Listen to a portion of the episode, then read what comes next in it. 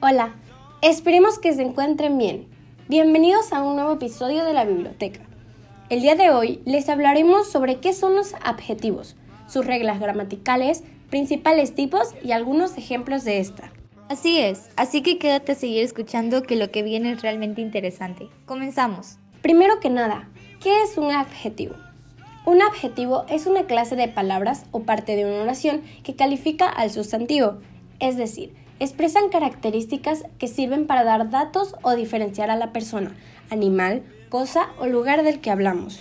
Además, los adjetivos nos ayudan a obtener información mucho más detallada o completa del sujeto.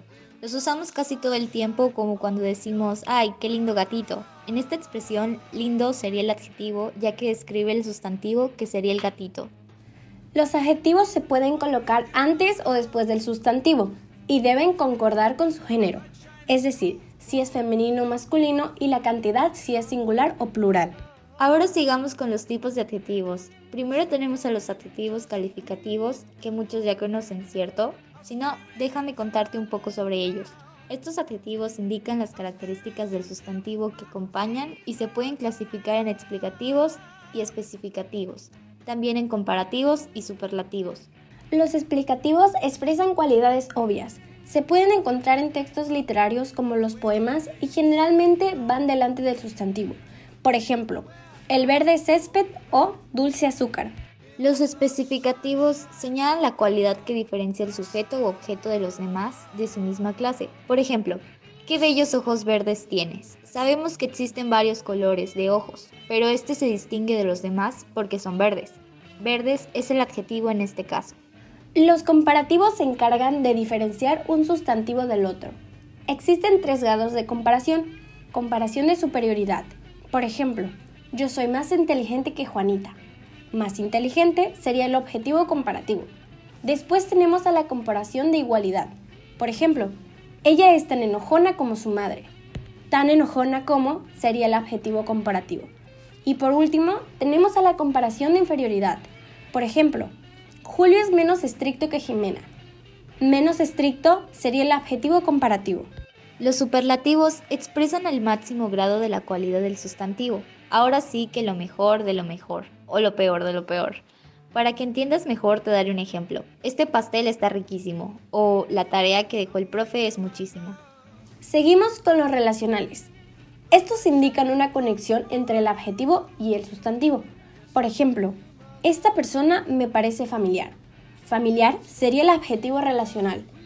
Otros adjetivos relacionales pueden ser escolar, policial, personal, profesional, etc. En su mayoría van después del sustantivo y no se pueden intensificar. Me refiero a que no es correcto decir, wow, él es un doctor profesionalísimo. Lo correcto sería decir, wow, él es un doctor profesional. Continuamos con los adjetivos posesivos. Estos nos señalan que al sustantivo le pertenece algo o alguien. Algunos ejemplos son mío, mía, tuyo, tuya, suyo, suya, nuestro, nuestra. Pueden ir antes o después del sustantivo y se escriben según su cantidad y género. Por ejemplo, Juan es amigo mío o este libro es tuyo. También existen los adjetivos de personalidad. Estos señalan cualidades, sentimientos, valores o comportamientos y se pueden dividir en dos clases positivos y negativos. Los positivos aportan una cualidad favorable al sustantivo, por ejemplo, inteligente, hermoso, amable, etc. Y los negativos aportan una cualidad desfavorable al sustantivo, infeliz, doloroso, feo, etc. Este tema ha sido muy interesante y súper importante de conocer, ya que son palabras que usamos a diario y a veces no sabemos reconocerlas. Esperamos que te haya gustado el episodio de hoy. Gracias por escucharnos y no se olviden de seguirnos en nuestras redes sociales, en donde pueden visualizar mucha más información.